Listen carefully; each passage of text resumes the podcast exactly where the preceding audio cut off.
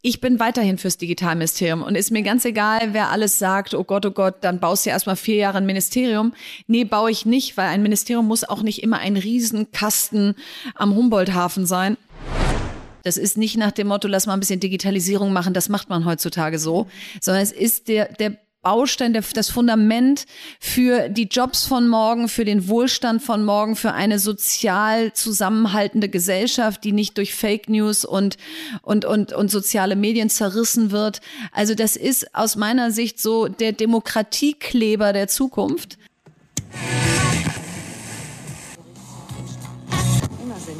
Ja. Willkommen bei The Medium is the Message, dem Podcast vom Medianet Berlin-Brandenburg, einem interdisziplinären Netzwerkverein der Medien-, Kreativ- und Digitalwirtschaft. Ich bin Janine Koch, Vorstandsvorsitzende von Medianet und regelmäßig spreche ich mit VertreterInnen aus den unterschiedlichen Bereichen der Kreativwirtschaft. Ich möchte von Ihnen wissen, was sind die aktuellsten Themen und drängendsten Fragen der Branchen und welche unternehmerischen Werte treiben Sie persönlich an? Welche Botschaften möchten Sie in die Welt tragen und welche Rolle spielen Medien und Netzwerke dabei? Ich spreche also mit Menschen, die ihre Erfolgsstories und Stolpersteine, kurz ihre persönlichen Erfahrungen auf ihren Karrierewegen mit uns teilen.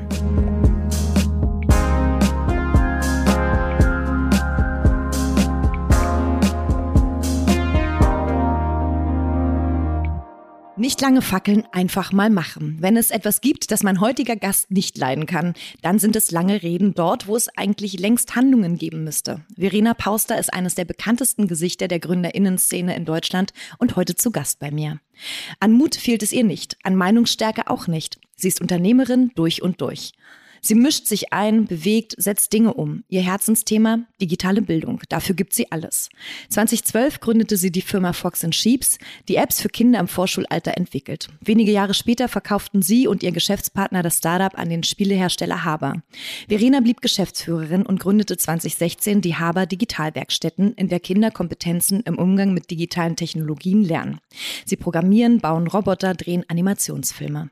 Kindern chancengleichen Zugang zu digitaler Bildung zu ermöglichen, ist eine der Kernvoraussetzungen für die Zukunftsfähigkeit unseres Landes, sagt Verena.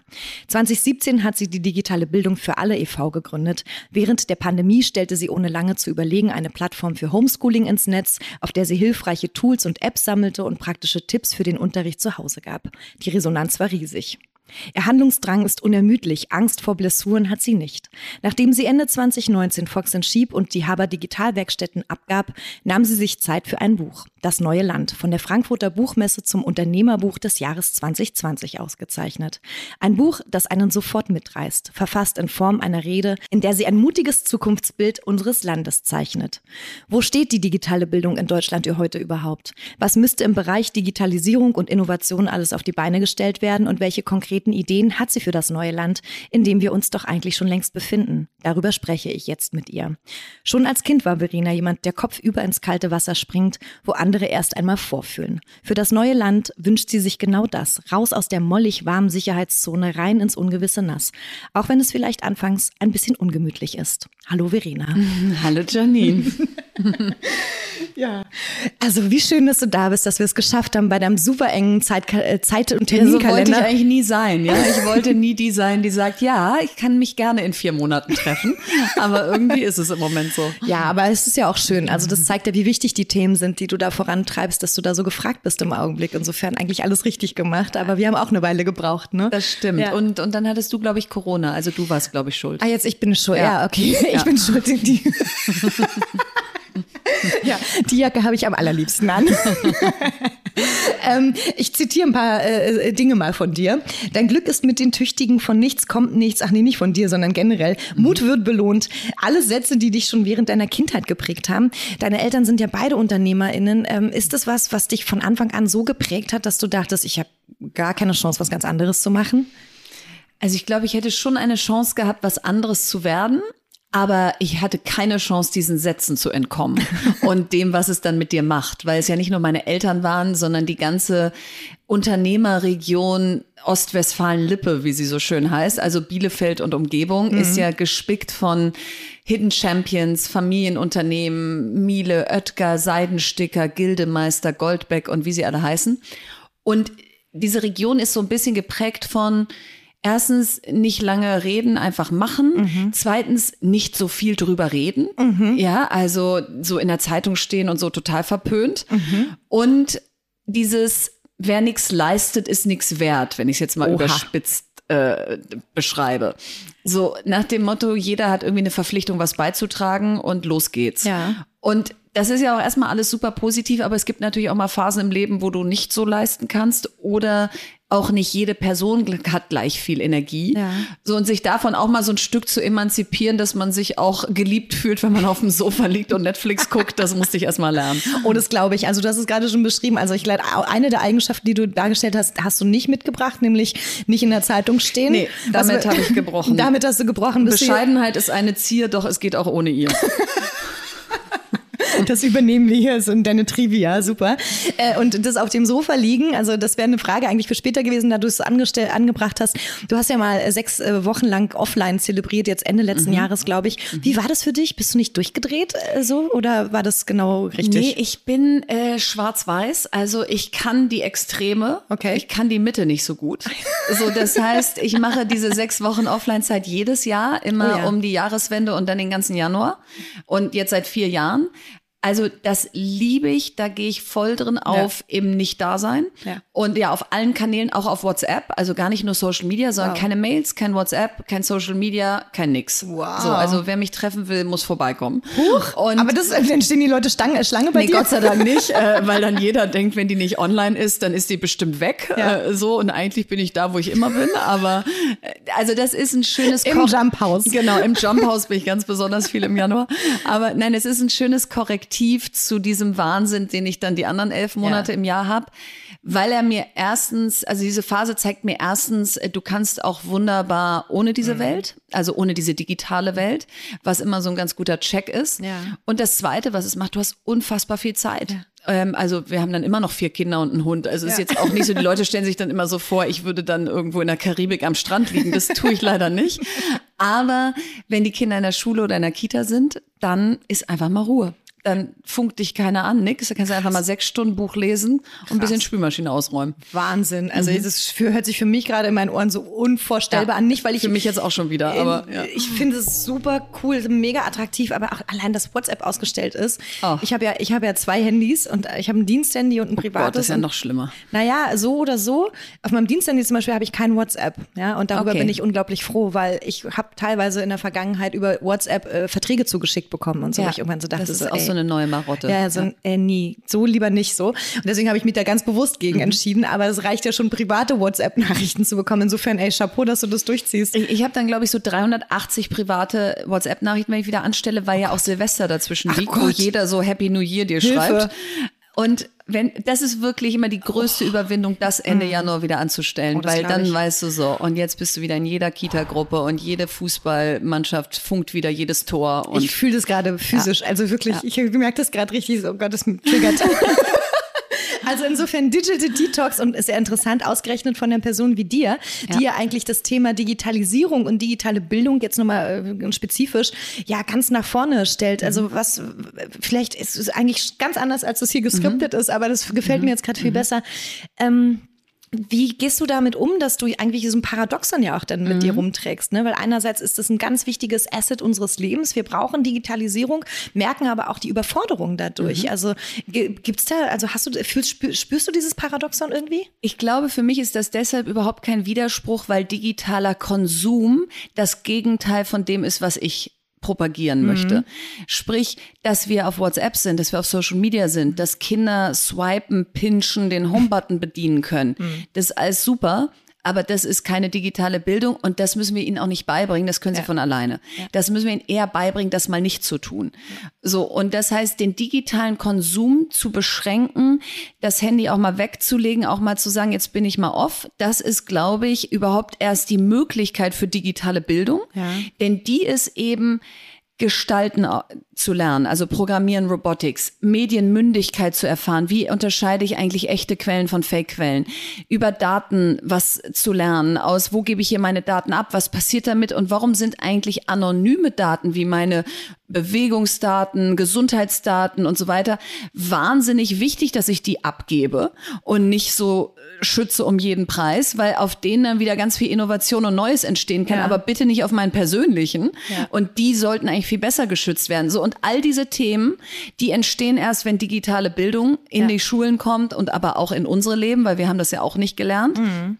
Das ist aber, wie gesagt, kein Widerspruch zu offline auf dem Sofa liegen. Ja, finde ich total gut zusammengefasst. Absolut. Jetzt sind wir ja schon mitten im Thema digitale Bildung und du hast so wichtige Themen schon angesprochen, Daten zu schützen, aber nicht um des äh, Schutzes wegen, sondern wirklich mit Sinn, Sinnstiftung, Sinnhaftigkeit. Mhm. Also vielleicht jetzt mal ganz bescheuert gefragt, wie kriegen wir das denn hin? Also die, du hast es selber gesagt, wir selber sind nicht so, nicht mal so geschult und so weit. Wir sind ja beide so, eigentlich waren wir, glaube ich, beide mal Digital Natives, mhm. bevor die neuen Digital Natives kamen genau. und das übernommen so. haben und mit Snapchat und TikTok irgendwie die Welt revolutioniert haben.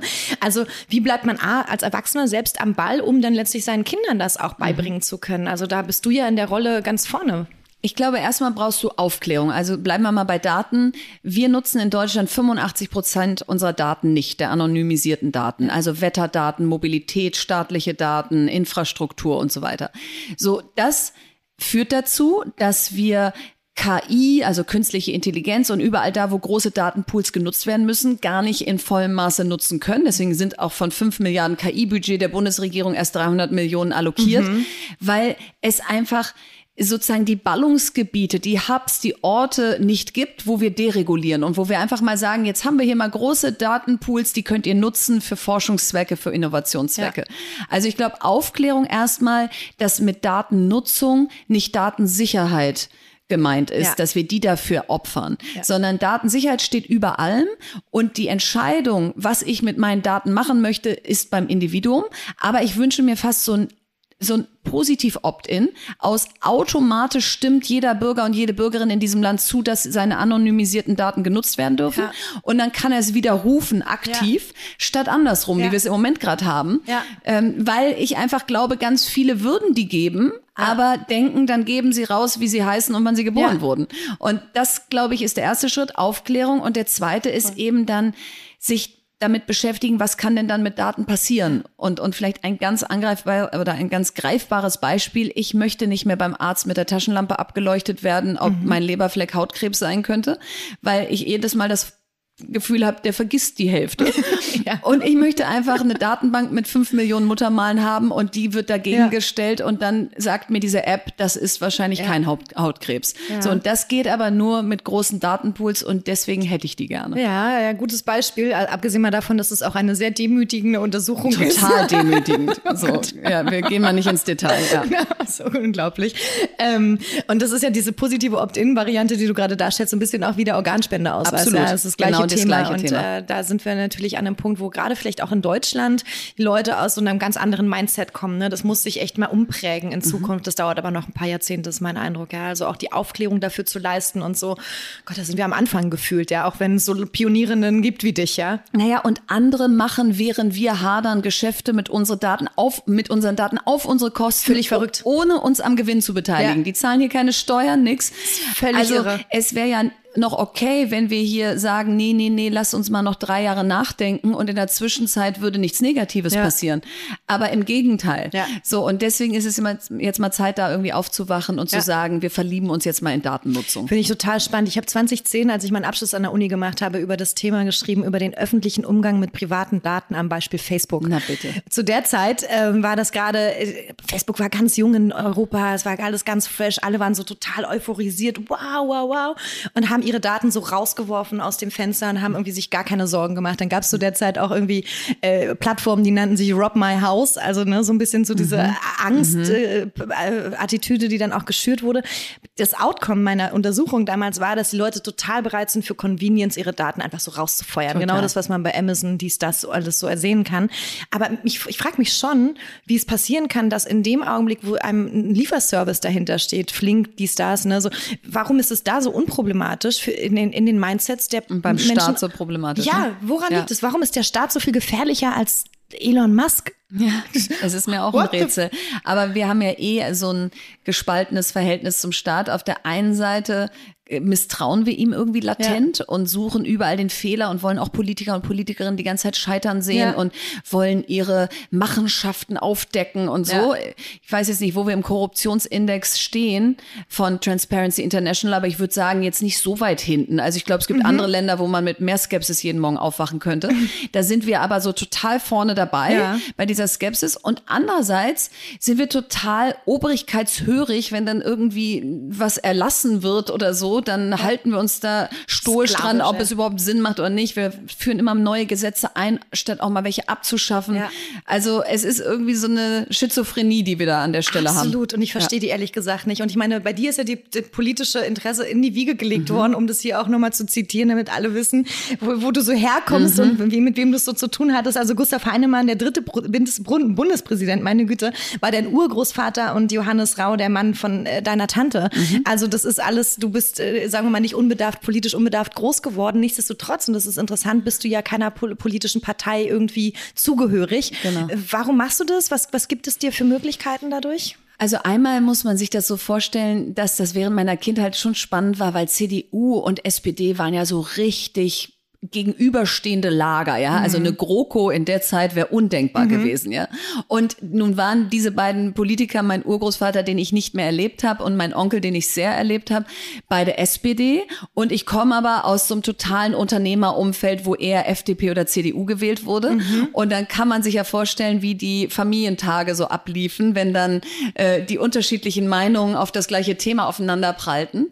Und das war für mich spannend und das versuche ich auch heute meinen Kindern weiterzugeben, dieses sich politisch reiben, mhm. nicht alle der gleichen Meinung sein, auch mal andere Meinungen anhören, zulassen und so. Also deswegen auch heute bin ich wahrscheinlich so eine totale Wechselwählerin. Mhm. Ich gucke immer genau hin, welche Menschen in diesen Parteien begeistern mich. Aber ich kann relativ locker in den vier Parteien der Mitte hin und her wechseln, ohne zu denken, oh Gott, oh Gott, ja. äh, das kann ja keinem erzählen. So, das ist das eine, warum ich mich nicht verorten kann, weil ich so das Gefühl habe, ich schneide mir immer den Bereich raus oder den Menschen nehme ich, dem ich am meisten mhm. zutraue, dass er das hinkriegt. Und zum Zweiten habe ich einfach das Gefühl, wenn ich jetzt Mitglied einer Partei wäre, dann darf ich nicht mehr so reden, wie ich gerade rede. Ja. Dann muss ich immer abgleichen mit, ist das Parteilinie? Ja. Wage ich mich hier zu weit raus? Dann finden mich auch je nachdem, für welche Partei ich mich entscheide, äh, 75 bis 95 mhm. Prozent der Menschen blöd, wenn ich in den Raum komme. Mhm. Habe ich gar keine Lust drauf. Oh, nee, ey. So. Und ähm, jetzt kann man sagen, nee, das musst du aber machen, weil sonst darfst du halt auch nicht dich so viel politisch äußern. Doch, weil man kann ein hochpolitischer Mensch sein ja. und trotzdem kein Parteimensch. Ja, absolut. Und wer weiß, vielleicht gibt's noch irgendwann mal in Zukunft eine Partei, wo ich sage, okay, da gehe ich jetzt mal irgendwie all in. Also die, Volt, äh, finde ich immer wieder spannend, genau. Vielleicht gründet man auch selber was, vielleicht macht man eine En-Marche-Bewegung, ja. was auch immer da noch kommt, da ist alles Mögliche möglich. Ja.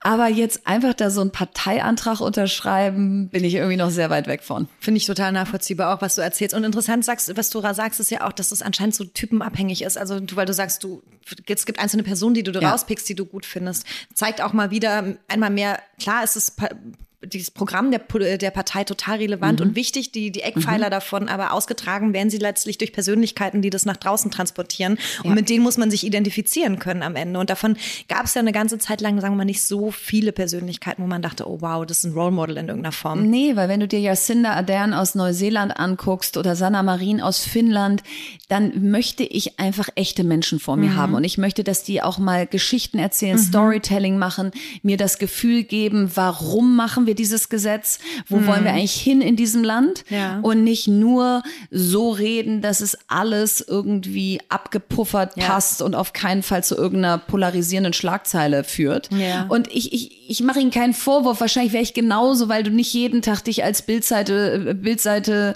1 äh, Schlagzeile sehen möchtest mit irgendeinem missverstandenen oh Satz.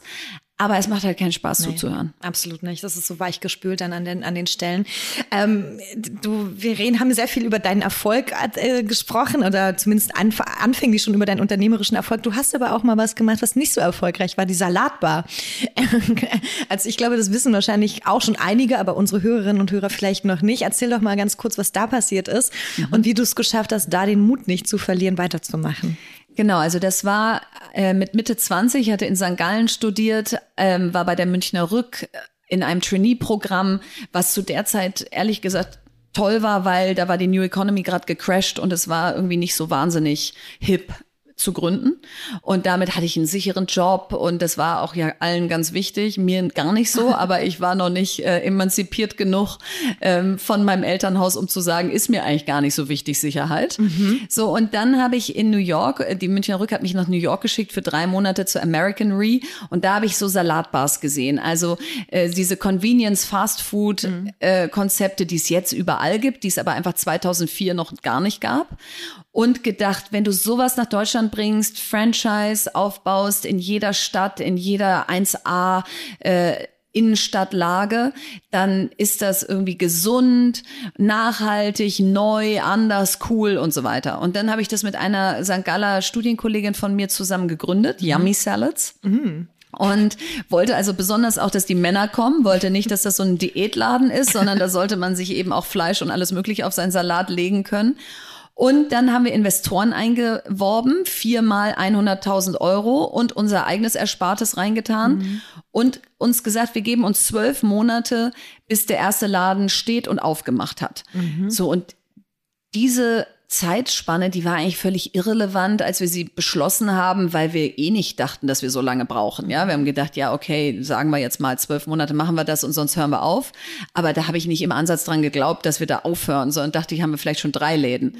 So, und dann haben wir angefangen und erstmal alles Unwichtige zuerst gemacht. Also Salatdressings gemixt und unsere Freunde eingeladen und äh, wie sehen die Schürzen aus und wie sind die Prozesse im Laden, wie läuft der Kunde durch den Laden Laden und solche Sachen. Und so Maklertreffen und Innenstadtlagen und so bekommen, so eher gesagt, das, das, das machen wir dann auch noch, aber das geht ja fix. Mhm. So, und als wir dann zu dem Punkt mal kamen, ging es eben gar nicht fix, weil Kamsegen, das Nordsee und wie sie alle hießen, kamen genau zu dem Zeitpunkt erstmalig in die Innenstädte mit ihren Food-Konzepten. Und die hatten natürlich ganz anderes Eigenkapital. Mhm die konnten locker zehn Jahresverträge unterschreiben und die waren halt auch wer. Ja. Im Gegensatz zu der Yummy Salads AG sogar, äh, weil wir die in der Schweiz gegründet hatten, ähm, die gar nichts groß vorzuweisen hatte. Und es gab zwar ein paar Vermieter, die uns ganz nett und cool fanden, aber eben auch nicht so cool, dass sie uns dann den Laden geben. So, Ende vom Lied war, nach zwölf Monaten Hacken ablaufen und mit jedem Makler der Republik sprechen, hatten wir keine Triple-A-Lage, die wir uns leisten konnten, wo wir auch noch genug Geld gehabt hätten, die auszubauen und die eröffnet hatte. So, und folglich war die Hälfte des Investorengeldes weg, mein Geld weg, das von meiner Partnerin keine Ladenfläche eröffnet und wir haben Stop Doing gemacht, wie wir es uns vorgenommen haben, mhm. weil wir auch gar nicht mehr konnten, finanziell auch nicht. Ja. Also wir haben uns ja auch kaum Gehalt gezahlt in der Zeit. So, und das hat natürlich total wehgetan, weil Boah. du, du hast deinen roten Faden auf dem Lebenslauf verloren, du hattest keinen Erfolg gehabt, dein Geld war weg, die Leute waren enttäuscht und alle haben es eigentlich auch schon vorher gewusst. Ja, natürlich, ja. das ist sowieso klar. Ja, und das war dieses viel äh, beschriebene Scheitern, was, äh, wenn es passiert und du noch nicht diesen Abstand von jetzt 18 Jahren hast, sich eben gar nicht gut anfühlt. Ja. Und auch nicht äh, in dem Moment in die Lehrbücher eingeht aus so, jetzt bin ich auch gescheitert, jetzt bin ich ja noch erfolgreicher, mhm. sondern erstmal bist du total unerfolgreich und ja. pleite. Und ich glaube, das muss man auch immer wieder sehen, wenn Menschen scheitern in dem Moment lädt die keiner in den Podcast ein. Nee, absolut. In dem Moment sagt ja. keiner, komm doch mal auf die Bühne und rede davon, dass du gestern insolvent gegangen bist. Ja. Sondern das passiert erst, wenn sie wieder Erfolg hatten. Mhm. Und, und das sind eigentlich dann zwei Sachen, die da drin stecken. Erstens, wir müssen noch mehr Empathie im Moment des Scheiterns mit Menschen haben, weil ja. der ist wahnsinnig hart. Ja. Und zweitens, wir müssen aber weitermachen und nochmal das Ganze versuchen, weil sonst waren ja auch alle Learnings, die wir gemacht haben, ja. umsonst und dann wirst du auch keinen Erfolg haben. Ja, absolut. Und die Learnings, wie würdest du die zusammenfassen? Was hast du beim nächsten Mal anders gemacht? Erstens, wichtig und dringend immer als erstes und den Rest nach hinten. Ja. Ähm, also die schmerzhaften Sachen immer zuerst mhm. und nicht sich in Shishi ergehen. Zweitens, nicht verliebt sein in die Idee, sondern verliebt sein in die Umsetzung. Mhm. Ja. Und das ist, glaube ich, auch 18 Jahre später, wenn du auch am Anfang eben vorgelesen hast, sie macht und macht und macht, dann ist das, glaube ich, aus der Zeit kommend meine Conclusio gewesen. Ja.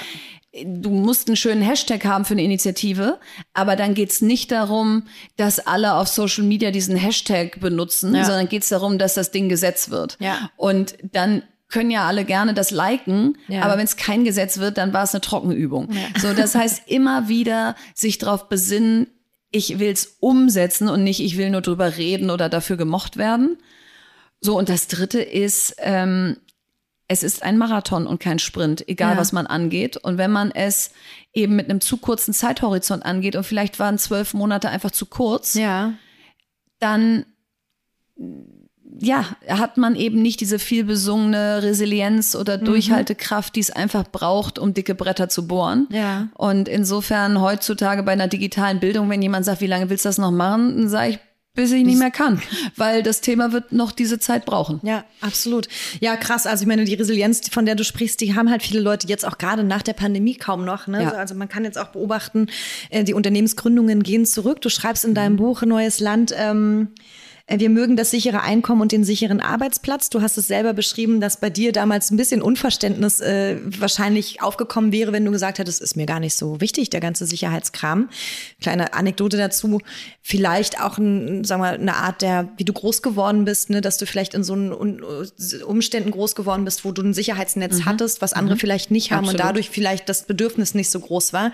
Ich habe das Gefühl, heute ähm, die Generation Z zum Beispiel, die, glaube ich, sehr unbedarft groß geworden ist in den vergangenen Jahren, jetzt abgesehen von der Krise, die haben auch so ein Gefühl von Sicherheit ist mir gar nicht so wichtig. Das sieht man in dem Augenblick, wo man sie einstellen möchte. Und ähm, das ist äh, auf jeden Fall ein ganz anderer Mindset, Mhm. als zum Beispiel ich damals das erste Mal meinen Job angefangen habe und dachte nur so, oh toll, ich wurde genommen. Ja, Ja, so und es muss heutzutage jetzt klappen. Ja, genau. Und heute ist es so, ähm, nee, also nee, so möchte ich das bitte nicht. Schon andere andere Herangehensweise. Da spielt Sicherheit nicht mehr so eine große Rolle. Mhm. Damals war es das noch. Ähm, und auch in Unternehmensgründungen äh, ist das, äh, glaube ich, immer ein großer Sicher, also ein großer Aspekt gewesen. Wie kann man denn die Leute dazu bringen, dass sie sagen, ey, das ist klar, insolvent gehen will keiner. Ich weiß nicht, musstest du dann auch sieben Jahre sozusagen dieser Mhm. Nee, nee, ich bin äh, ja nicht privat insolvent, Ah, ja, Gott sei okay. Dank Ah, gegangen. ja, okay, nee, gut. Das wäre das wär hart gewesen. Genau. Aber auch das hätte ich irgendwie durchgestanden. Aber ja, wäre dann jetzt auch schon elf Jahre her. wäre dann auch schon elf Jahre her. Ja. Aber wie kann man denn Unternehmer oder potenzielle UnternehmerInnen irgendwie dazu ähm, sag mal, ermutigen, einfach diesen Schritt zu wagen? Also zum einen glaube ich, indem wir mehr die Chancen sehen als die Risiken oder anders formuliert uns die Frage stellen, wenn wir sagen, wollen wir gründen, was ist, wenn es klappt? Was ist, wenn das, was ich davor habe, klappt? Was ist dann möglich? Was habe ich dann verändert? Welchen Markt habe ich dann beeinflusst? So, und wenn ich so mich an ein Whiteboard stelle und sage, ich möchte eine Salatbarkette gründen und habe eigentlich dazu noch ziemlich wenig Zutaten im wahrsten Sinne gerade. Aber was ist, wenn es klappt? Ja.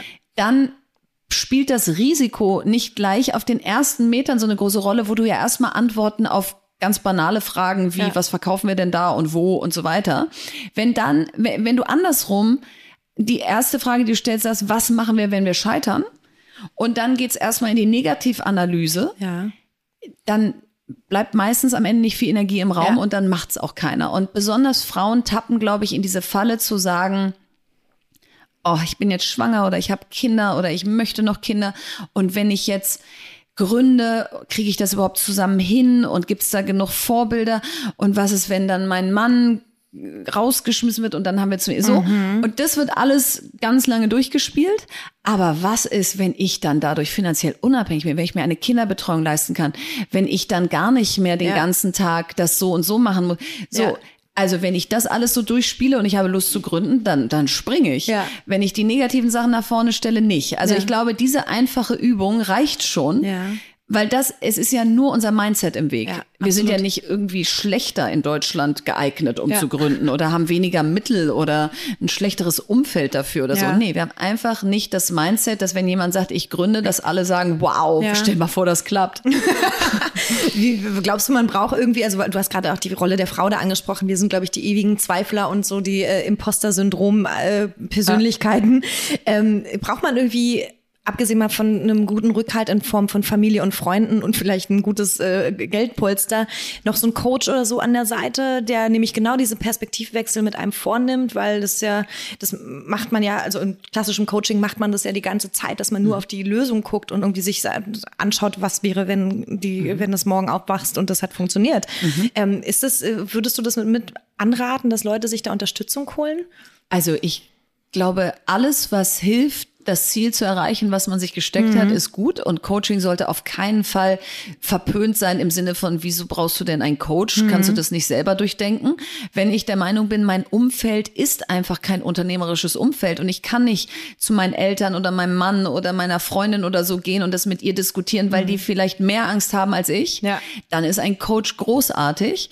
Wenn ich ein Umfeld habe, mit dem ich mich sehr gut darüber austauschen kann, brauche ich vielleicht keinen. Ja. So, also ich würde da einfach gucken, wie ist die Ausgangssituation, aber generell sich Hilfe holen, nicht alle Antworten selber können, Co-Gründer suchen. Mhm ist aus meiner Sicht eine Riesenstärke ja. und sollte auch viel mehr als eine solche gesehen werden, ja. dass nicht alles in einem sein muss, ja. sondern dass man ja auch Komplementäre suchen kann und in denen ist dann das drin, was man selber nicht mitbringt. Ja, absolut. Ist auch mein Eindruck, dass es immer hilft, so ein bisschen Sparring zu haben an ja. den Stellen so. Ähm, wie kann man denn ganz, also Stichwort Startup-Teens, wie kann man denn recht frühzeitig auch äh, junge, junge Unternehmerinnen und Unternehmer irgendwie heranziehen, mhm. sozusagen mhm. jetzt ganz früh die, ähm, die, die, die Zeichen dafür, darauf zu setzen? Du hast da ja schon Initiativen äh, mhm. gemacht, kannst ja gerne noch mal ein bisschen berichten, was ja. das war und wie kann man das fortführen auch? Ja, wir haben uns 2015 genau das, was wir eben besprochen haben, angeguckt, nämlich dass 65 Prozent der Hochschulabsolventen in diesem Land sagen, dass Sicherheit das Hauptauswahlkriterium bei der Wahl des ersten Arbeitgebers ist. Mhm. haben wir gedacht, wow. Und dann wollten auch noch X, also 40 Prozent oder sowas für einen Start arbeiten. Und dann dachte ich so, oh Gott, wir müssen was tun. Und äh, jetzt kann nicht jeder so privilegiert sein und in einem Unternehmerhaushalt aufgewachsen sein, wo man das schon mit der Muttermilch mitbekommt. Mhm. Und deswegen muss es auch unabhängig vom Elternhaus sein und unabhängig vom, vom Schultyp und so. Es muss alle erreichen. Und dann haben wir Startup Teens gegründet, eine Non-Profit-Organisation, die über die sozialen Medien, die die Jugendlichen konsumieren, unternehmerisches Denken und Handeln vermittelt.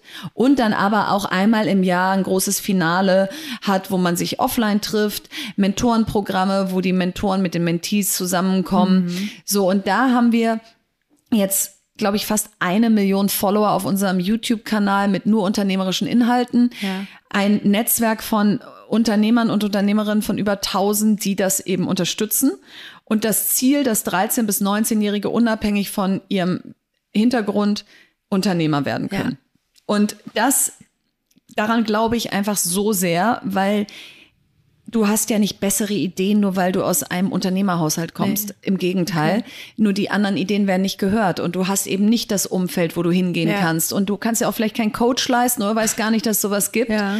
Und die müssen wir genauso ans Licht heben. Und ja. nach jetzt sieben Jahren dem Beobachten dieser Jugendlichen kann ich einfach nur sagen, es ist so beeindruckend, was in den Köpfen der Menschen in diesem Land, der jungen Menschen in diesem Land schlummert. Und wir müssen ihnen einfach das Werkzeug geben, dass ja. sie dieses Potenzial heben. Und wir müssen sie ans Licht heben. Und all das ist Startup Teens. Und deswegen mhm. liebe ich diese Initiative. Und auch die wird es noch 40 Jahre brauchen oder noch länger, ja. weil wir einfach uns immer wieder, das ist wie so ein Muskel, den müssen wir immer weiter trainieren, sonst geht er wieder zurück. Ja. Weil es einfach nicht in unserem natürlichen Impuls ist, Risiko einzugehen und unternehmerisch zu sein. Ja, interessant, spannend, spannende Ausrichtung, muss man weiter begleiten. Mhm. Cool. Kommen wir noch mal ein bisschen auf dein Buch zu sprechen, was du 2020 herausgebracht hast, Neues Land. Mhm. Ähm, Warum hast du ein Buch geschrieben? Was war dein Anreiz zu dieser Zeit, ganz pünktlich zum Beginn der Pandemie? Ja, das war natürlich totaler Timing. Zufall. ähm, ich wollte ein Leben lang ein Buch schreiben. Ich wollte auch promovieren. Ich habe Deutsch LK gehabt. Ich liebe Sprache. Also es war immer so. Und irgendwann schreibe ich ein Buch und dann kam so das Leben dazwischen. Und man merkte so, also ich schreibe, glaube ich, gerade kein Buch mit kleinen Kindern und mit einer Gründung und so weiter. Mhm. So, und dann kam im Oktober 2019, drei Monate bevor ich dann nach acht Jahren meine gegründeten Unternehmen verlassen habe, ja. äh, der Moman Verlag auf mich zu und meinte, könntest du dir vorstellen, ein Buch mit uns zu schreiben? Und ich so, generell ja, weil ich möchte schon immer ein Buch schreiben, aber bitte nicht über digitale Bildung, weil da langweilige ich mich einfach selber. Langweile ich mich selber. Wenn ich da einfach alles aufschreibe, was ich eh schon den ganzen Tag sage, dann das muss irgendwie breiter sein. Mhm. Und dann haben wir uns zu Workshops getroffen, um mal an den Kern zu kommen aus, was habe ich denn sonst noch zu sagen und wie könnte denn dieses Buch überhaupt sein? Mhm. Und all das haben wir so bis Ende Februar 2020 gemacht. Und dann Ende 20, äh, Februar 2020 haben wir gesagt, okay, super, das wird ein politisches Buch äh, meiner Generation mit diversen Themen. Und es heißt das neue Land. Mhm. So, das hatten wir irgendwie in so einem Brainstorming, hatte das irgendwer irgendwo hingeschrieben. Ich so, ja, das ist es. Da, genau da wollen wir hin. So, und dann kam Corona. Das ist verrückt. Und dann habe ich natürlich erst gedacht, ich kann jetzt kein Buch schreiben, ja. Meine Kinder sind alle zu Hause, alle homeschoolen. Ich hatte auch das Gefühl, digitale Bildung, jetzt bin ich gefragt. Mhm. Ich kann jetzt nicht sagen, ich schreibe aber gerade ein Buch. Mhm. Und gleichzeitig habe ich so gemerkt, also wenn nicht jetzt, ja. wenn nicht jetzt, wo alles auf dem Prüfstand ist, wann dann? Und habe dann in vier Monaten dieses Buch runtergeschrieben, wie in so einem Wahn. Deswegen ist noch eine Rede geworden, weil ich so richtig in meinem Kopf an die Nation gesprochen habe, zum, Volk. zum Volk gesprochen habe. Jetzt kommt das neue Land.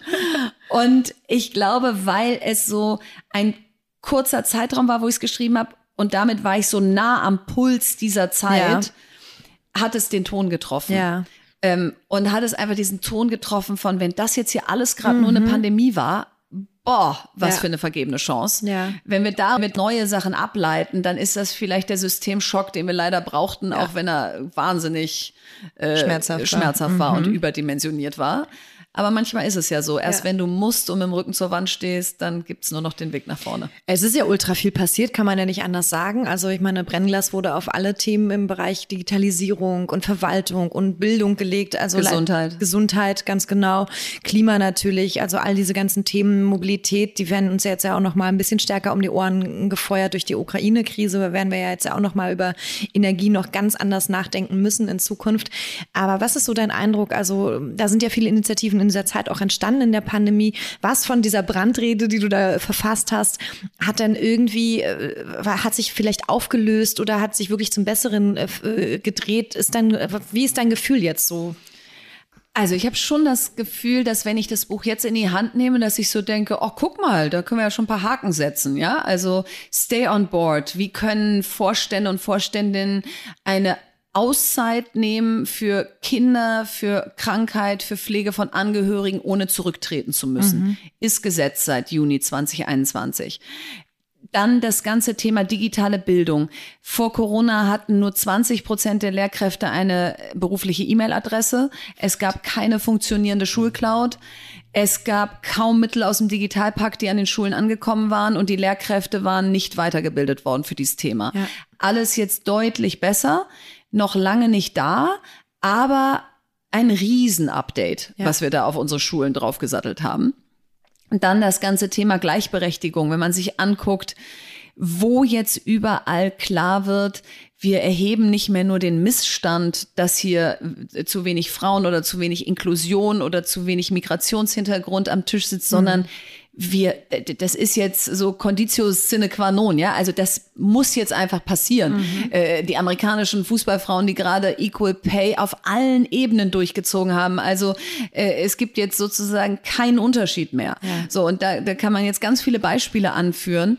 Auch wenn man sich anguckt, das Kabinett, was äh, jetzt gerade die Regierung, also dass man da einfach auch so drauf geachtet ja. hat. Und wenn man sich dann anguckt, wie zum Beispiel eine Annalena Baerbock gerade performt, dann Wahnsinn. ist eben einfach die Frage weg, ja. ob eine 40-jährige Mutter Außenministerin sein kann. Ja, kann sie. Offensichtlich. Äh, könnt, könnt ihr euch aufhören, Sorgen zu machen. so, also gewisse Dinge sind jetzt einfach da. Ja. Und das heißt aber nicht, dass wenn man jetzt gerade Richtung Klimaschutz guckt und Energiewende, dass jetzt irgendwelche Automatismen eingetreten seien aus zwei Jahre Corona und jetzt mhm. läuft's. Nee.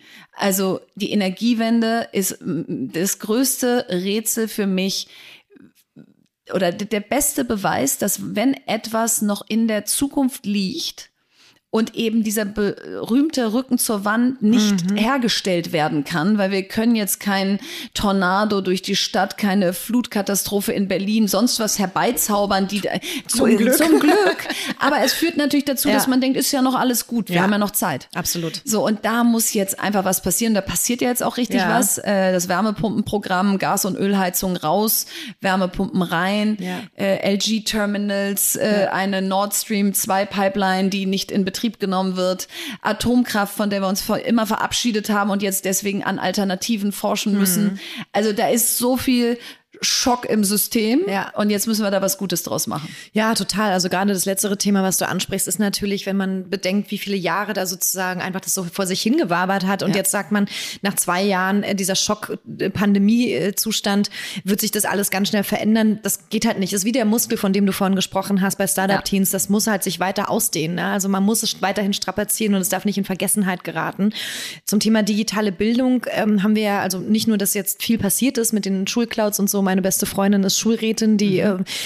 äh, ist auch sehr froh darum, dass da so mhm. viel passiert ist in den letzten Jahren. Aber ähm, da ist auch die Frage, wie geht's denn ganz, ganz grundsätzlich weiter, weil du beschäftigst dich ja wahrscheinlich auch mit dem Thema mhm. Fachkräftemangel an der Stelle, was Total. uns ja, das ist ja unser Thema des Jahrzehnts wahrscheinlich, was uns richtig hart auf die Füße fallen wird, sobald die Babyboomer alle weg sind. Ja. Und ähm, ich sehe da tatsächlich für uns die nächste riesige Krise auf uns zukommen. Und gerade im Bereich Bildung, wo nicht mal mehr die QuereinsteigerInnen ausreichen, um diese ganzen Plätze zu besetzen. Was wird es mit Bildung äh, letztlich machen? Was ist da so deine Annahme? Hast du Ideen, wie man dem entgegenwirken kann? Naja, also die Idee ist natürlich, natürlich, dass digitale Bildung nicht nur mehr individuelleren Unterricht möglich macht, nicht nur mehr dafür sorgt, dass unsere Kinder auch Gestalter dieser neuen Welt oder mündige Konsumenten zumindest mal werden, sondern dass hoffentlich digitale Bildung eben auch Lehrkräfte entlasten kann. Mhm. Wenn wir also uns vorstellen, dass die Wissensvermittlung und das Erklären nicht mehr ausschließlich von der Lehrkraft kommen muss, mhm. sondern dass man eben sagen kann, wir haben jetzt Tablets im Klassenraum und jetzt äh, gibt es so tolle Classroom Manager, da sagt der Lehrer oder die Lehrerin,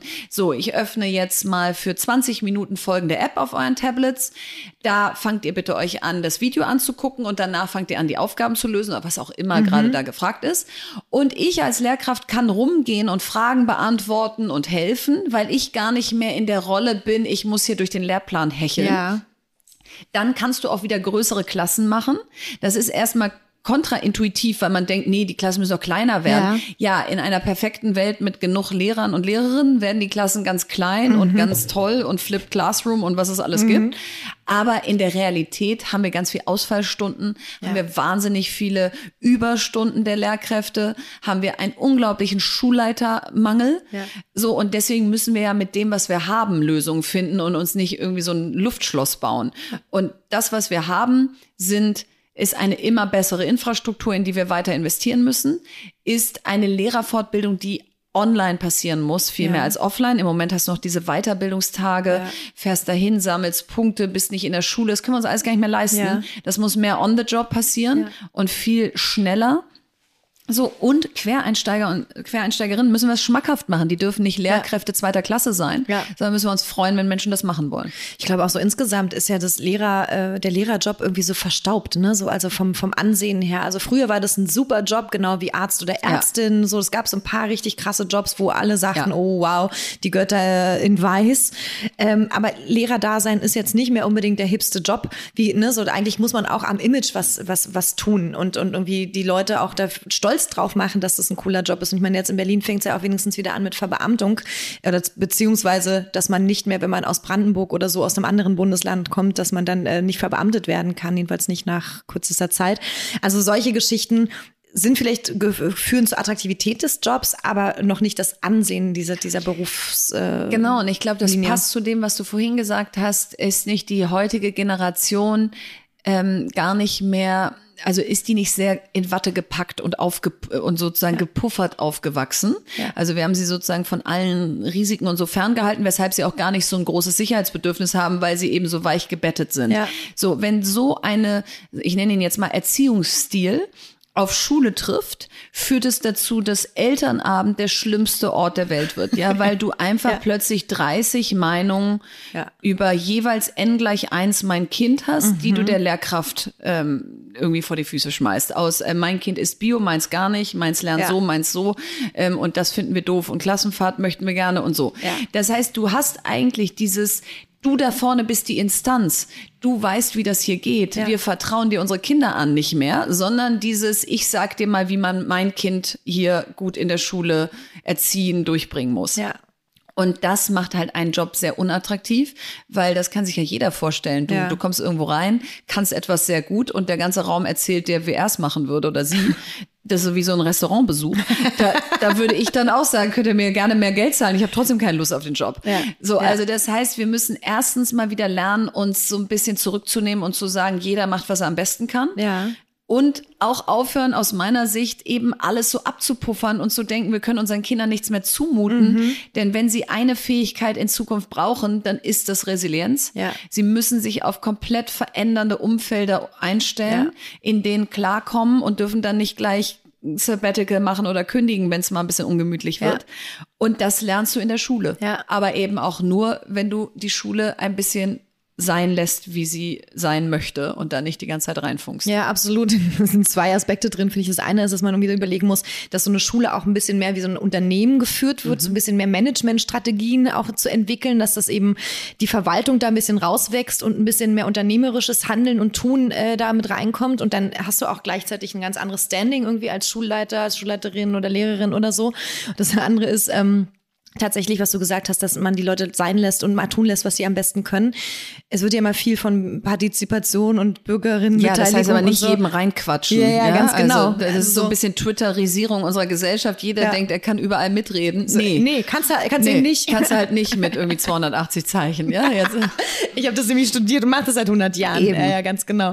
Aber es ist eine lustige Zeit, in der wir sind. Und ich glaube, durch die Pandemie, weil wir über diese in Watte gelegten Kinder gesprochen haben, die Pandemie führt natürlich dazu, dass ein ganz anderes Erschütterungsmoment entstanden ist. Ja. Also, und das werden sie auch mit sich mitnehmen. Ne? Die, die Kinder, die das irgendwie jetzt mit, äh, weiß ich nicht, acht, neun, zehn erlebt haben oder noch jünger, wenn sie dann jeweils ewig lange von ihren Freundinnen getrennt waren. oder das, noch älter und ihre ganze Jugend auf Genau. Eis gelegt haben. Also da, das, das, das tut mir in der Seele weh, mir die Kinder und Jugendlichen in den letzten zwei Jahren hier angeguckt zu haben, Ja. weil es hat wieder die am härtesten getroffen, die es eh schon vorher Mhm. hart getroffen hatte. Also wenn wir eine äh, soziale Bildungsschere in diesem Land haben, die sechs Generationen braucht, dass du einen sozialen Aufstieg hinbekommst. Und dann kommt Corona und 2,1 Millionen Kinder erreicht gar nichts Ja, aufgrund von fehlender Infrastruktur oder der Möglichkeit ihrer Eltern zu helfen. Ja. So, dann, dann weißt du, das ist fast wie so eine verlorene Generation. Ja. Und da musst du jetzt besondere Anstrengungen unternehmen. Ja. Und das sehe ich noch nicht. Hm. Und, und gleichzeitig haben wir einfach keine Lobby für Kinder. Es gab keine Familienministerin und keine äh, Bildungsministerin, die genauso präsent war wie der Wirtschafts- und der Gesundheitsminister. Ja. Weil das sind einfach noch irgendwie Wähler von übermorgen. Die zahlen keine Steuern. Ja. Die, die, die tun auch nicht weh. Die sind nicht in Verbänden organisiert. Die stehen nicht irgendwie vom Ministerium rum. Und klar, die demonstrieren wie die Fridays for Futures. Aber das können wir dann auch abtun, Ja. als lasst mal die Experten dran. Also Ganz genau. Ähm, Bildung ist ja auch immer so ein Ressort, was keiner machen möchte. Ne, das ist so, alle schieben sich diesen, diesen, diesen Posten irgendwie immer ja, durch die auch Gegend. undankbar. Ja. Ja, aber eigentlich auch krass. Also auch da sind wir wieder an dem Thema, so wie kann man denn das eigentlich als eins der wichtigsten Themen eigentlich in den Fokus rücken? Also ne, das ist, gehört ja, es ist ja genau das, das geht ja auch um Nachhaltigkeit, um soziale Nachhaltigkeit und äh, um die Nachhaltigkeit der Generation unseres Landes. Also Ja. so, ich verstehe nicht, warum das so Da habe ich einen super. Vorschlag. Ähm, und zwar, indem man das Bundesministerium für Bildung und Forschung Bundesministerium für Forschung und Innovation nennt. Dann ist da mal Bildung raus, weil die haben gar nichts zu, die haben was zur Hochschulbildung zu sagen. Dann können wir es meinetwegen Hochschulbildung nennen. Aber sie haben einfach keine Mitspracherecht bei Schulbildung. Also gucken immer alle in die falsche Richtung und wundern sich, dass da nichts passiert. Ja. Und die KMK, die Kultusministerkonferenz, also der Ort, wo alle 16 Kultusministerien zusammenkommen, hat überhaupt gar kein Budget, Handhabe, nichts und Einstimmigkeitsprinzip. Also dann nehmen wir dem, dem Bildungsministerium sozusagen das B weg und dafür geben wir es der Kultusministerkonferenz und sagen, das ist eigentlich bisher ein Ort, wo 16 Kultusministerien zusammenkommen, aber es überhaupt kein Budget, keine Entscheidungsfähigkeit, Einstimmigkeitsprinzip, lauter solche Hemmschwellen gibt und machen die Vorsitzende Präsidentin, Präsident dieser Kultusministerkonferenz zum Bildungsminister. Und dann kann die auch durchgreifen, die hat die Bundesländer im Beritt, alle zwei Jahre kann das irgendein anderes Bundesland machen. So, weil ich glaube, das Hauptproblem, warum bei Bildung sich nichts tut, ist, dass es ein Kooperationsverbot zwischen Bund und Ländern gibt. Mhm. ist ja absurd, dass mhm. wir in unserem Land uns ein Verbot erteilt haben, dass der Bund mit den Ländern zusammen Bildung voranbringen darf. Vollkommen absurd. So, das könnte erstmal ein Gebot werden und dann könnten wir eben genau mal sagen, wenn es Ländersache ist und wenn es föderal ist, und das werden wir leider auch so schnell nicht ändern, dann lass uns doch bitte dieses föderale System mit mehr Kompetenz, Budget und Durchschlagkraft aufladen. Ja. Dann gucken wir auch nicht immer alle in die falsche Richtung. Ja, das ist ein sehr guter Vorschlag. Wir werden, äh, wir werden das wir werden verfolgen. Ihn verfolgen. Wir werden genau. ihn verfolgen. Nein, wir werden einfach mal machen. Wir werden ihn umsetzen. Genau. genau. Das klingt auf jeden Fall besser. Äh, dann, äh, das ist ja so ein bisschen eigentlich so ein ähnliches Thema, wie es mit dem äh, Ministerium für Digitalisierung war. Ne? Ich meine, Doro Bär hatte ja auch im Grunde genommen nichts ja. in der Hand die ganze ja. Zeit und jetzt äh, haben wir das ja ein bisschen angeflanscht bei Habeck. Bist du zufrieden, wie das jetzt gelaufen ist? Ach, ich dachte, das wäre bei Wissing. Ach, genau. Klar, ja. natürlich, bei Wissing, ganz genau, ja, ja. Aber ich glaube, das passt schon, was du sagst. Ich glaube, es ist auch noch bei Faeser und dann ist es auch noch bei, also ich genau, es ist wieder genau das Problem. Es ist wieder überall. Ja. Und Jetzt bin ich überhaupt nicht die, die schon basht, bevor irgendwie was passiert ist. Wissing stellt ja in den nächsten Wochen seine Digitalstrategie ja. vor und die hören wir uns ja auch an und alles. Und ich mache auch gar nicht ihm den Vorwurf, er ist ja auch noch Verkehrsminister, ist ja, ja auch nicht ganz unwichtig, nee. sondern ich bin weiterhin fürs Digitalministerium und ist mir ja. ganz egal, wer alles sagt, oh Gott, oh Gott, dann baust du ja erstmal vier Jahre ein Ministerium. Nee, baue ich nicht, weil ein Ministerium muss auch nicht immer ein Riesenkasten am Humboldt-Hafen sein sondern es kann auch einfach mal anders gedacht sein. Ja. Das kann mehr eine Matrixstruktur sein. Die Leute können ja weiter überall in den anderen Ministerien sitzen, aber es gibt dann eben eine Zuständigkeit zentral ja. und auch ein Budget und eine Gesetzgebungskompetenz. Also das Thema, glaube ich, können wir in zwei Jahren wieder rausholen und dann können wir genau den gleichen Wahlkampf wieder dafür machen wie letzte Bundestagswahl und vielleicht wird es dann ja mal umgesetzt. Ja, absolut. Und ich meine genau, was du sagst, diese Matrix-Idee ähm, dahinter, das so muss es im, im Zweifelsfall sogar sein, weil du brauchst ja diese Kompetenzen Natürlich. in den einzelnen Ministerien. Natürlich. Die Idee ist ja, dass du es horizontal betrachtest und ja. da den, die Dots zusammenführst. Und ja. also ist mir ein absolutes Rätsel, warum das ja. immer noch nicht gedacht, also noch nicht zu Ende gedacht wird. Wer, wer da den Mut noch nicht äh, aufgebracht hat für, also vielleicht in zwei Jahren nochmal. Jetzt waren wir so viel beim Thema Bildung. Ähm, äh, um nochmal zurück, wie kommt man von der Salatbar dann plötzlich zu diesem Kernthema, Herzensthema Bildung? Was ist da eigentlich zwischendrin passiert? Also ich glaube, irgendwo war schon immer in mir, dass, weil ich selber so eine tolle Ausbildung bekommen habe, Bildung ist der Schlüssel zu allem. Wenn du, egal in einen sozialen Aufstieg möchtest, wenn du dich weiterbilden möchtest, wenn du ein besseres Gehalt haben möchtest, wenn du neue Zusammenhänge verstehen willst, immer ist es Bildung. Und wir sind ein rohstoffarmes Land, also wir können jetzt auch nicht wie Norwegen oder so sagen, ja, bei uns sprudelt aber ja irgendein Rohstoff aus der Erde oder mhm. wir schürfen irgendwas, sondern nee, wir schürfen halt in den Köpfen unserer Menschen. Ja. So und dafür ist unser Bildungssystem nicht gut genug dafür, dass wir eigentlich nur einen Rohstoff zu fördern haben in diesem Land. Und das war so immer schon die Erkenntnis aus äh, Bildung First. Ja. Und als ich dann Fox and Sheep gegründet habe, was ja erstmal noch gar nicht so Bildung war, sondern eher Apps für Kinder, dann gesehen habe, warte mal, dass die Konsumenten dieser digitalen Welt werden, das ist ja jetzt ehrlich gesagt noch nicht so der Weisheit letzter Schluss, mhm. sondern die sollen ja Gestalter und Gestalterinnen werden. Da kamen dann die Digitalwerkstätten dazu, dann der Verein und dann habe ich einfach gemerkt, warte mal, das Thema hat irgendwie keiner auf dem Schirm, dass digitale Bildung mehr ist als Handydaddeln. Mhm und dass wir das aber in die Schulen bringen müssen, weil sonst ist es nämlich wieder eine Frage des Elternhauses. Ja. Und deswegen, ja, hat mich das einfach gepackt. Es kommt originär aus mir selbst heraus. Ich musste mir da auch nicht irgendwie Mut antrinken oder irgendwas ja. anlesen, sondern es war einfach so, so, das Thema liebe ich. Ja. Das werde ich einfach jetzt auf allen Ebenen verfolgen. Und Spannend. ja, also deswegen ist das so eine Evolution eher ja. gewesen. Okay, aber selber so in dem, in dem Betrieb, in dem Bildungsbetrieb tätig zu sein oder so an irgendeiner Stelle war jetzt nie unbedingt dein war irgendwie Beritt. nie so, dadurch, dass ich ja echt anders ausgebildet war als BWLerin, nie so mein, mein Gedanke. Aber jetzt denke ich ganz oft, wenn ich mal so ein Zwischenjahr mal geschenkt mhm. bekäme, da mal ein Jahr Schulleitung zu machen, oh ja. würde mich total reizen. Spannend. Um dann auch wirklich erstens Respekt zu zollen denjenigen, die es tun, denn ich Mhm. will mir gar nicht vorstellen, wie viele Steine einem da in den Weg gelegt werden. Und zum anderen aber auch dann zu sagen, so Leute, jetzt könnt ihr mich gar nicht mehr wegschieben und mir irgendwie erzählen, du kommst ja gar nicht aus der Praxis und du bist ja gar keine Lehrerin, sondern jetzt sage ich euch mal, wie ein Jahr Schulleitung in diesem Land aussieht und wie es aussehen könnte. Auch cool. So, und das ist, äh, Ja. finde ich auch cool. Und das ist vielleicht auch sinnvoller, als Politikerin zu werden, weil du einen anderen Hebel hast. Ja, Ja. wenn du das einmal durchmachst und dann versuchst, auf unsere Hunderttausenden von Schulen zu übertragen, dann hast du vielleicht einen sehr großen Hebel. Ja, auf jeden Fall, vor allen Dingen, weil du ja dann auch weißt, wovon du sprichst. Ne? Genau. Du hast einmal die Praxis erlebt. Und ich glaube, was dann als nächster Schritt noch sinnstiftend wäre, wirklich in die Verwaltung zu gehen und den Leuten zu sagen, weil letztlich bei den Schulleitungen landet ja auch nur das, was Klar. von der Senatsverwaltung vorgegeben wird und vielleicht auch so ein bisschen Coaching an der einen oder anderen Senatorinnenseite auch ganz hilfreich Absolut. wäre. Also Frau Giffey, wenn Sie das hier hören und Sie sagen, Sie brauchen mich, dann können Sie mich anrufen. Ich werde Frau Giffey Bescheid geben. Sehr gut. Ähm, bevor wir kurz zu den, äh, zu den vorletzten Fragen kommen, habe ich ein kleines äh, Kartenspiel mitgebracht. Mhm. Es ist ähm, eine äh, Künstlerin aus LA, die hat vor einigen Jahren mal eine Plattform gegründet, die heißt äh, We're Not Really Strangers und es geht um Verbindungen schaffen miteinander. Und ähm, ich habe hier mal ein Da paar. tun wir uns ja auch ein bisschen schwer. wir ja. beide auf jeden ja, Fall. Ja. ja, das kriegen wir nicht so gut hin. Deswegen ist es ein gutes Vehikel. Zieh mal bitte eine Karte ja. und lies vor und beantworte die Frage darauf. What is a dream you've let go of? Oha. dass ich Programmiererin werde. Das wäre ich so gerne. Ich würde so gerne in den Raum reinkommen und sagen, ich bin Programmiererin.